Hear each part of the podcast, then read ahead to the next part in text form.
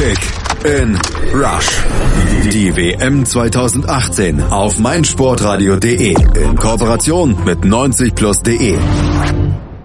Japan ist eins der vier Teams in der Gruppe H der Fußball-WM 2018 in Russland. Was von den Samurai Blue, wie sie als Spitzname genannt werden, zu erwarten ist, mit welchem Team und welchem Trainer sie an den Start gehen, das weiß Kevin Kaschner von der Makromedia Hochschule in Hamburg. Teamcheck. Der Weg zur WM. Seit seiner erstmaligen WM-Qualifikation 1998 war Japan in jeder der darauf folgenden Weltmeisterschaften dabei. Nachdem vor vier Jahren in Brasilien nach drei sieglosen Spielen bereits nach der Gruppenphase Schluss war, versuchen die Japaner nun, an ihren Achtelfinalerfolg von 2010 in Südafrika anzuknüpfen. Als Gruppenerster qualifizierte sich Japan für die WM, allerdings nicht ohne ein paar unerwartete Probleme. Zu Beginn der Qualifikation gewann Japan die meisten Spiele deutlich. Allerdings konnten sie die Spiele gegen den vermeintlich schwächeren Konkurrenten Irak im ersten Spiel nur knapp mit 2 zu 1 gewinnen und im Rückspiel reichte es nur für ein 1 zu 1 Unentschieden. Auch in weiteren Testspielen gegen Mali kam nur ein 1 zu 1 Unentschieden und gegen die Ukraine eine 1 zu 2 Niederlage zustande. Die Konsequenz? Ein Trainerwechsel kurz vor dem Turnier soll neuen Schwung bringen. Teamcheck. Der Star. Wer ist der Star bei den Blue Samurai? Ohne Frage dürfte das Shinji Kagawa sein. Er ist bei Borussia Dortmund neben Mario Götze der Motor im Mittelfeld. Problem ist nur, durch eine Knöchelverletzung konnte er lediglich 19 Spiele in der vergangenen Bundesliga-Saison absolvieren. Seine WM-Teilnahme fraglich. Deshalb ist Keisuke Honda der erfahrenste und beste Spieler der Japaner. Der Mittelfeldspieler wechselte 2017 vom AC Mailand zum mexikanischen Primera Divisionsclub CF Pachuca. Dort erzielte er in der vergangenen Saison zehn Tore. Mit 36 Toren für die japanische Nationalmannschaft ist er mit Abstand der effektivste Spieler zurzeit. Der Routinier wird mit seiner Erfahrung und seiner Torgefälligkeit garantiert der Schlüsselspieler der Japaner. Teamcheck. Der Shooting Star. Die Anwesenheit mehrerer erfahrener Spieler wie Honda, Sakai und Hasebe könnte Yuya Kubo nutzen – der 24-jährige Mittelstürmer des belgischen Clubs KAA Gent könnte in Russland die Geheimwaffe der Japaner werden. Durch seine Technik und Schusskraft ist er nicht nur aus dem Spiel heraus jederzeit brandgefährlich, auch bei Standards ist er immer für eine Überraschung gut und nie zu schüchtern, auch mal frech direkt aufs Tor zu schießen. Auch in Zweikämpfen zeigt sich Kubo dominant. In Zusammenarbeit mit den Routiniers im Mittelfeld könnte sich Yuya Kubo zu einem explosiven Stürmer im Turnier entwickeln. Teamcheck der Trainer.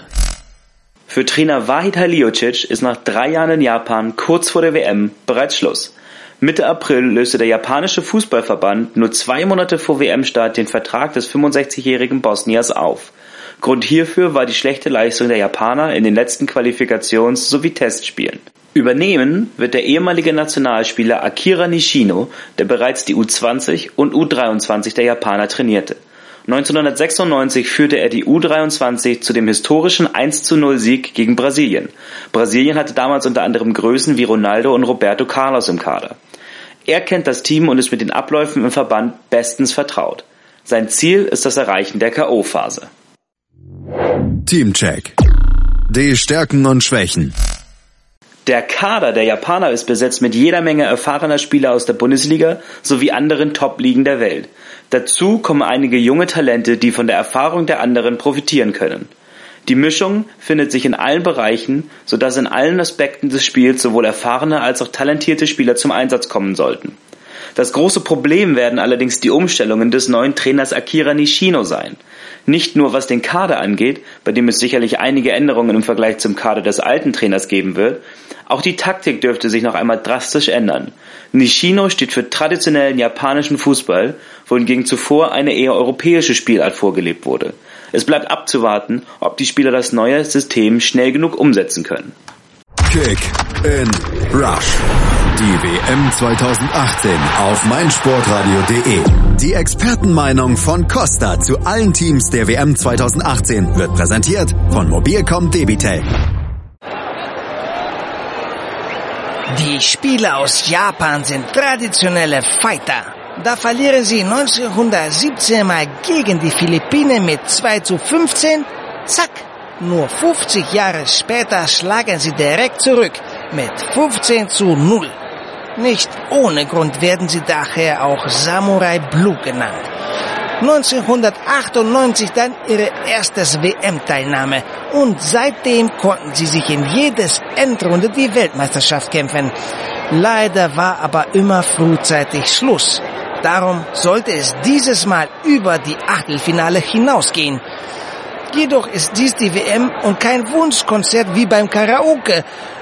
Darum wird das Turnier für die Team aus Japan sicherlich keine Kleinigkeit, auch wenn sie neben Saudi-Arabien mit den kleinsten Spielern nach Russland reisen und sich so als David gegen Goliath beweisen müssen. Und der wartet spätestens im Achtelfinale und wird die Kampf gewinnen. Kick in Rush. Die WM 2018 auf meinsportradio.de. Mobilcom Debitel präsentierte euch die Teamprognose von Costa. Ihr wollt Costa und alle weiteren WM-Inhalte auch unterwegs hören, aber euer Datenvolumen schon? Dann empfehlen wir die Hotspot Flat von Mobilcom Debitel. Jetzt auf md.de.